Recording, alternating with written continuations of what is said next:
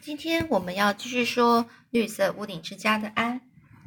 那我们上次最后说到了戴安娜，她在安的家里面呢，然后他们是呃准备要住喝下午茶的时候，戴安娜呢，因为先喝了一个叫呃一种特别的饮料，然后呢，她喝完之后开始觉得有点头晕目眩。而这个特别的饮料呢，是呃。玛丽拉呢，跟安说，就放在柜子上的那一个饮料，而这，呃，也就是说，这饮料木梅露啊，就是他认为呢，这个戴安娜喝起来说真的非常好喝，所以他一直喝，一直喝，结果喝到最后，真的不知道为什么，突然觉得头晕目眩，而且坐在那边东倒西歪的。而戴安娜呢，就说她必须要回家了，但是安呢，本来是很想要跟他说。本来是很想要留住他，跟他说：“你要不要就是在吃吃完下午茶，我们再你再回去呢？”可是呢，戴安娜呢实在是没办法，她真的是太不舒服了。而等到呢这第二天呢，礼拜天呢，就因为某件事情啊，所以呢，玛丽拉要到安要请安到您的夫人那边去办办事。哦，他不到一会儿，安就流着眼泪回来了。这时候玛丽拉就问。啊，你怎么啦？这安娜看起来很很难过，哭着。这时候，玛丽亚问：“你不会又对您的夫人没有礼貌了吧？”这安呢，就对玛丽拉的问话不理不睬，反而哭得更厉害。就玛丽拉呢，实在是没有耐心了。她说：“安雪莉，我在问你话，请你好好回答。现在立刻给我抬起头，说你为什么哭呢？”这安呢，哭的就像……泪人儿似的就站起来，就是真的哭得太可怜了。他就说了：“您的夫人啊，今天到贝瑞太太家去了。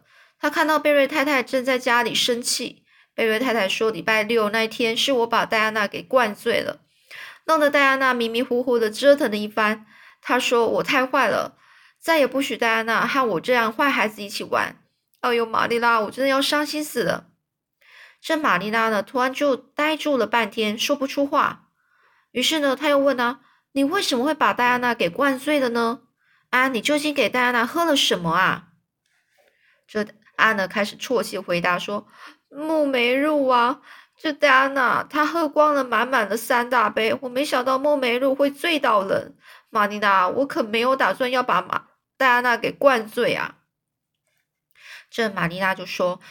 说着，然后跑到起居室的那个橱柜那里看了一下，一看，原来他就说了，他就说别开玩笑了，怎么可能呢？所以他赶快跑过去，一看到这个橱柜里面的瓶子，马上就认出那不是什么木梅露，而是自己酿造三年多的葡萄酒。这玛丽娜酿的葡萄酒在艾凡里是出了名的。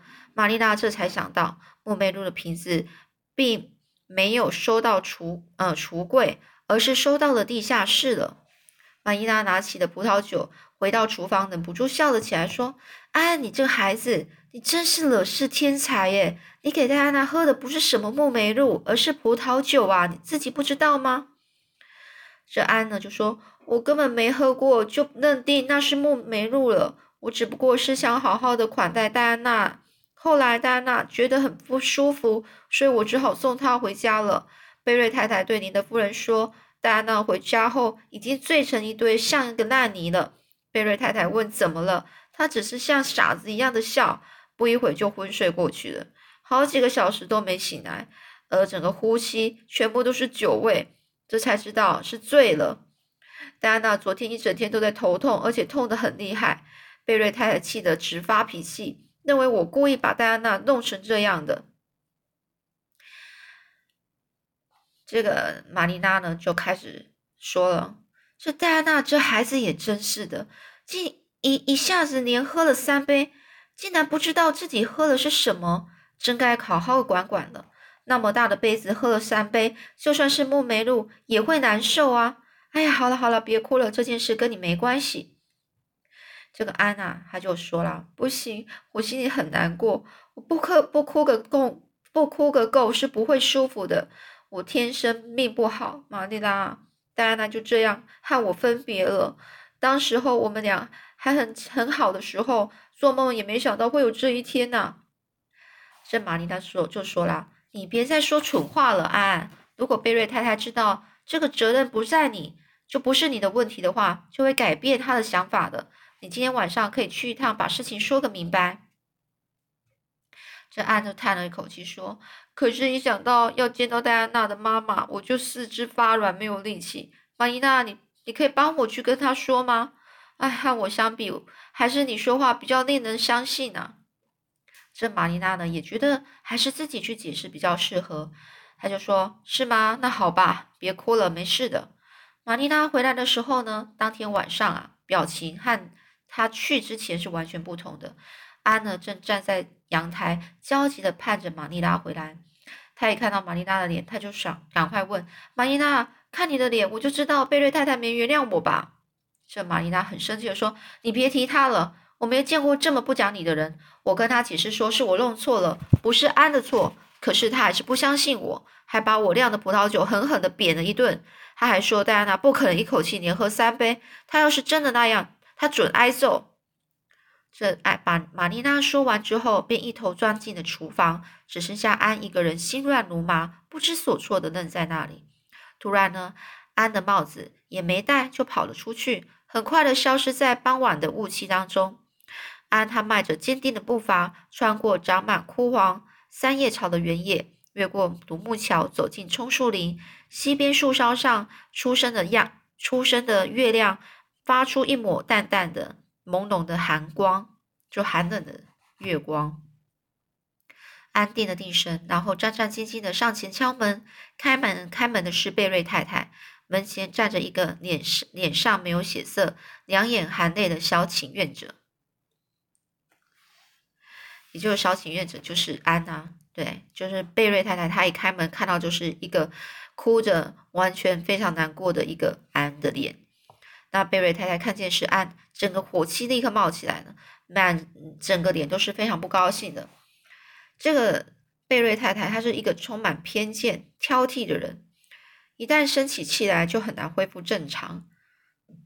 偏见，也就是他如果认为你是怎么样的人，那你在他心里就是一直都是那样的人，很难去改变。那贝瑞太太认为啊。安是出于恶意才灌醉戴安娜，他觉得和这种孩子来往，不知会给自己宝贝女儿带来什么坏的影响，因此他一直非常忧虑。这贝瑞太太太太，她口气很生硬的就问，声音就是冷冷的问：“有什么事吗？”这安娜她紧握的两手说：“哦，夫人，请你要宽恕我，我从来没有打算要灌醉戴安娜，那种事本来就不应该发生，请你想象一下。”我这个被好心人收养的可怜孤儿，在这个世界上只有一个知心朋友，我会故意去捉弄他吗？我真的以为那是梦梅路啊！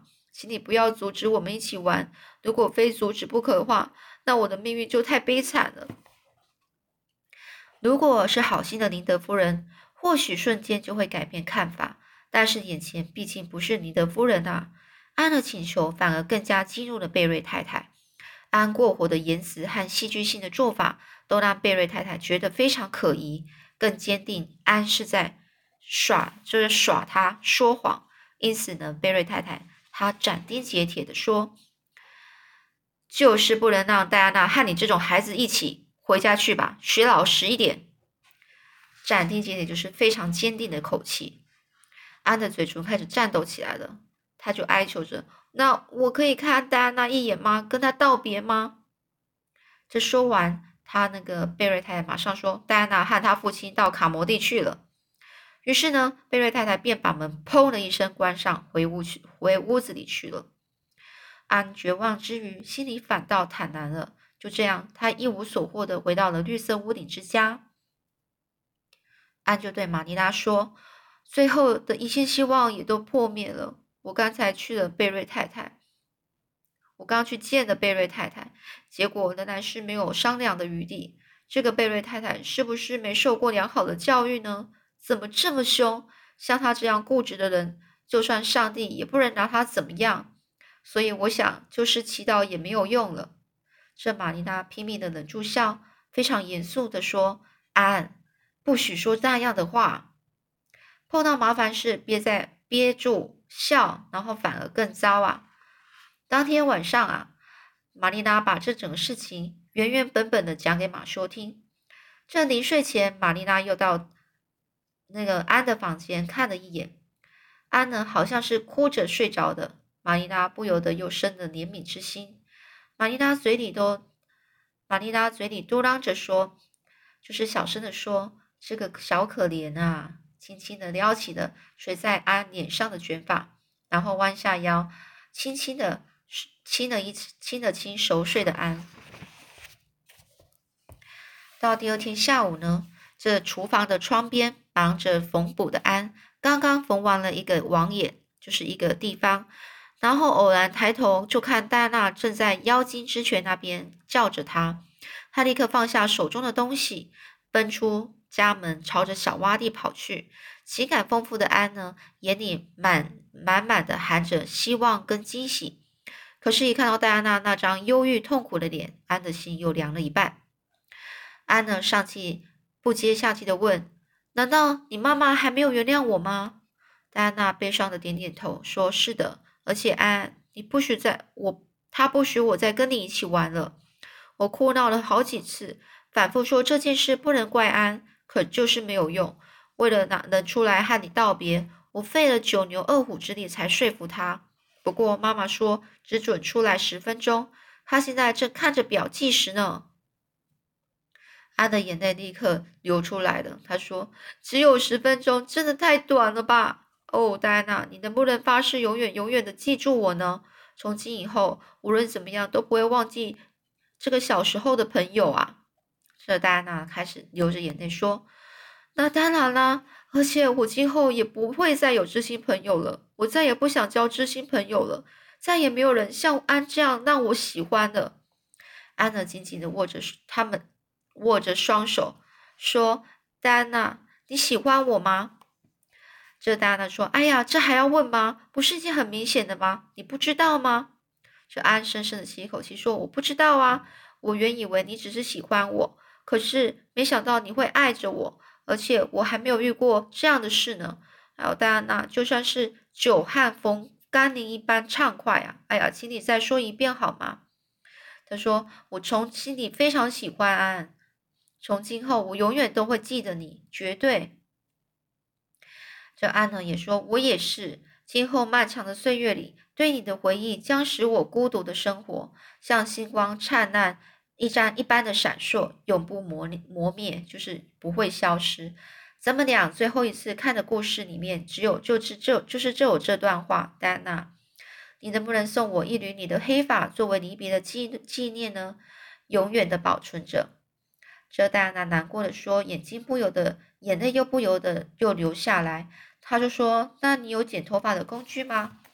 安说完了，他刚好庄重的剪，就说在他的口袋，他说：“刚好这边呢有缝纫用的剪刀，刚才放到围裙的兜里了。”这个，于是他们呢就剪剪了一小小一小缕卷发，就是戴安娜的卷发。就于是呢，这个安呢就他们两个就这样道道别了。分别了，而戴安娜走了，安一动也不动的就站在原地，一直目送着戴安娜回到家门口。戴安娜停住脚步，回头望去，只见安难过的向他挥挥手，然后转向绿色屋顶之家。这短时间呢，安从浪漫的离别场面中得到了一些安慰。安就对玛丽娜说：“一切都结束了，我再也不交朋友了。眼前那凯蒂和……”维奥雷塔都不在，真是很惨。其实就在，就是他们在也没用。现实的朋友都分手了，幻想的朋友好像也不能排除我的寂寞。我一辈子都不会忘记我和戴安娜在泉水边伤心分别的那一幕。戴安娜送我一缕她的头发，我要缝个一个小袋子，把头发装进去，一辈子都挂在脖子上。假如我死了，就一起埋起来。我觉得自己活不久了。贝瑞太太如果看到我冰冷的尸体，也许会后悔自己的决定，让戴安娜来参加我的葬礼的。玛丽拉呢，对安一点也都不同情的就说：“看来不必担心你会因为悲伤过度而死了。”礼拜一这一天呐，这安娜一直手里呢拿着装有课本的篮子走下楼，来到玛丽娜面前，吓得玛丽娜一大跳。安似乎是要表示他坚决的决心，咬着嘴唇说：“嗯，我决定了，我决定要回去学校上学。平常我的朋友都被冷落、冷酷的拆散了。我平常的朋友，我这么好的朋友都被拆散了，现在只剩下我自己独孤独一个人。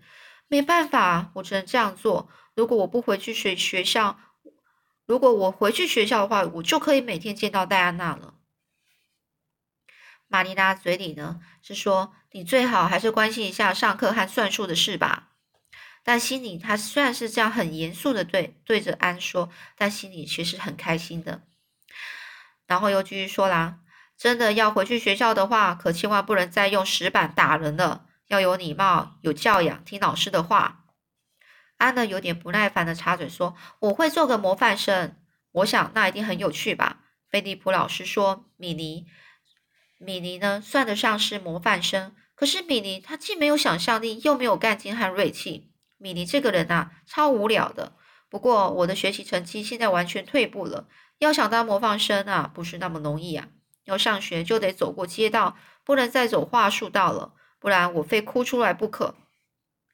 于是呢，安德安德回学校，受到了非常异常的热烈欢迎。因为平常大家出去玩，如果少了安的想象力。一点也不也也就是玩不起劲呢。唱唱歌的时候，如果少了安的歌声，就会感到非常无聊。午休朗读时，要是没有演技派的安存在，就会觉得无聊许多。在讲解圣经的时间，露比把三个李李李李字，就是水果，神不知鬼不觉的塞到安的手里。艾拉梅，他呢？把从花卉目录封面上剪下来的黄色三色锦送给了安。艾凡尼学校非常流行用这种系列的花卉图案装饰装饰书桌，而索菲亚呢，主动提出要教安怎么去围裙上编织非常雅致的花边。凯蒂送给安的礼物是一个装石板用水的空香水瓶。朱丽叶。则在一张镶有扇形花边的淡桃色纸上，郑重其事写下一句诗句。他写“治安”，呃，就是类似呃打招呼啦，吼。夜幕慢慢垂落，当星星闪烁在天际，响起了茉莉之交的知音。虽然他在远方流浪。这个，所以呢，这个朱丽叶他就写了这样的诗句，写在这个淡漂亮的花边的淡桃色的纸上。那天晚上呢，安呢当着玛丽拉的面，叹就是哀叹的感叹的说：“唉，能受到大家这样的欢迎，我真的太高兴了。其实，如果尊重安的不只有如此尊重安的不只有女学生啊，女同学。安午休后回到座位上。”便发现书桌上放着一个大大的、看起来很香甜的草莓苹果。安呢，刚把苹果抓到手里，便忽然想起艾凡尼有一种苹果，只有耀眼之湖另外一侧的布莱斯的果树园才有。他的手就像触碰到烧烧炭一样，马上把苹果放回去，并夸张的用手绢擦了擦手。这样一来，苹果一直到第二天早上也没有人问。后来，学校的杂工小提摩西早上来扫打扫暖炉的时候，发现了苹果，偷偷的给拿走了。那你可以想象，刚刚那个苹果园啊，这个苹果是谁给他的吗？就是那时候妻跟他吵架的那个那个什么那个小男孩啊，他很生气的那一个。就那小男孩叫吉伯特啊，所以他就想起了跟他的这个不高兴，所以他就不想要拿他送的苹果。查理呢，午休后送给安一支石板用的笔来表示欢迎。一般普通的铅笔只需要一分钱，而这支用红色跟黄色两个颜色的纸装饰的铅笔却要两分钱。安高兴的接受了这份礼物，并感激的对查理微笑。仿佛在梦中的查理被安娜弄得神魂颠倒，有一些得意忘形的。上课听写时错字连篇，放学后被菲利普老师留下重写一遍才算了事啊。但是出乎安意外的是，这个茄弟同和茄弟同桌的戴安娜，既没有来送礼物任何礼物，也没有显示出丝毫的热情，这让满心欢喜的安大失所望。于是，但是，于是呢，又增添了许多烦恼。这那天晚上，安在玛丽娜面前又开始说了：“哎，他哪怕是对我笑笑也可以呀，也就戴安娜，只要戴安娜对我笑笑就也可以呀。谁知道第二天早上，一张折了好几折的纸条和一个小包小包裹被送到安的面前，纸条上写着：‘亲爱的安，我妈妈告诉我在学校里也不许和安玩耍说话。’”不是我不想和你讲话，所以请你不要生气。我仍然是很喜欢你，缺少了一个能敞开心扉、倾吐自己心情的人，真感到非常寂寞和孤独啊！我为你用红色的薄纸做了一个新式的书签，现在非常流行，在学校里面懂得做法的只有三个人，见到书签就如同见到我一样。你的知心朋友戴安娜，安看完纸条后非常开心，立刻给给教室另外另外一端的戴安娜写了张回条。他写过：“亲爱的戴安娜，因为你是被迫不，你是被迫不得不听你母亲的话，所以我当然不会生你的气。只要有心灵的沟通，我就满足了。你送的漂亮礼物，我会终身小心珍藏。米妮是个不错的同学。”虽说一点想象力也没有，但不会轻易的成为像戴安娜那样的心腹之交。请原谅我的错漏字，虽然比以前要好一些，但拼法仍旧不太令人满意，死也不能使我们俩分离。另外，今晚我要把你的信放到枕头下睡。你的安，或者是寇蒂莉亚·雪莉。好。那自从呢，安回到学校之后呢，玛丽娜就一直悲观的担心会不会又出现什么问题，但这种事却始终没有发生。也许是安呢，他从米妮身上学到一些经验吧，特别是此后他和菲利普老师相处的不错，而且无论是哪一科哪一门科目，这安呢，他都不甘心输给吉伯特，学习成绩因此呢蒸蒸日上，就是蒸蒸日上，就是越来越好。两个人之间的竞争非常明显啊。吉伯特早已没有恶意，但是安呢，这这一方呢，却不能说是敌意全消啊。就是虽然吉伯特根本不讨厌他，也没有要去，就是对他不是呃有恶意的，但是安呢这方他自己呢，还是对这个吉伯特是无法谅解的。对安来说呢，不论何时都无法忘记当初的屈辱啊。安的性格决定了这一点。无论是爱还是恨，往往都是非常极端的。非常极端，就是他的个性很极端哦。他不是就是很喜欢，就是很讨厌。安呢始终不承认和吉伯特在学校上、学习上是互相暗自竞争着。要是承认呢，就等于承认吉伯特的存在。所以呢，他是非常对吉伯特这个人呢是完全是不看他的，也不想承认有这一个人存在。但竞争必定毕竟是客观的啊，荣誉一直在安和吉伯特两个人之间转来转去。一想到今天吉伯特因为听写得了第一名，下一次安肯定会在拼命追赶着超越他。一天早上，吉伯特在算术课上答对了所有的问题，名字被写写进黑板的优等生栏。第二天早上，苦战了一夜的安则取代把他就是又把他赢回来了，争了第一名。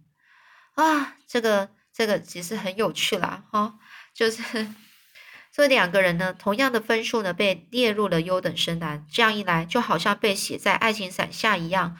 安的悔恨跟吉伯特的满足，大家都看得一清二楚。每个月底的考试总是显得火火药味十足啊，并且引起安跟吉伯特两个人的一场斗争。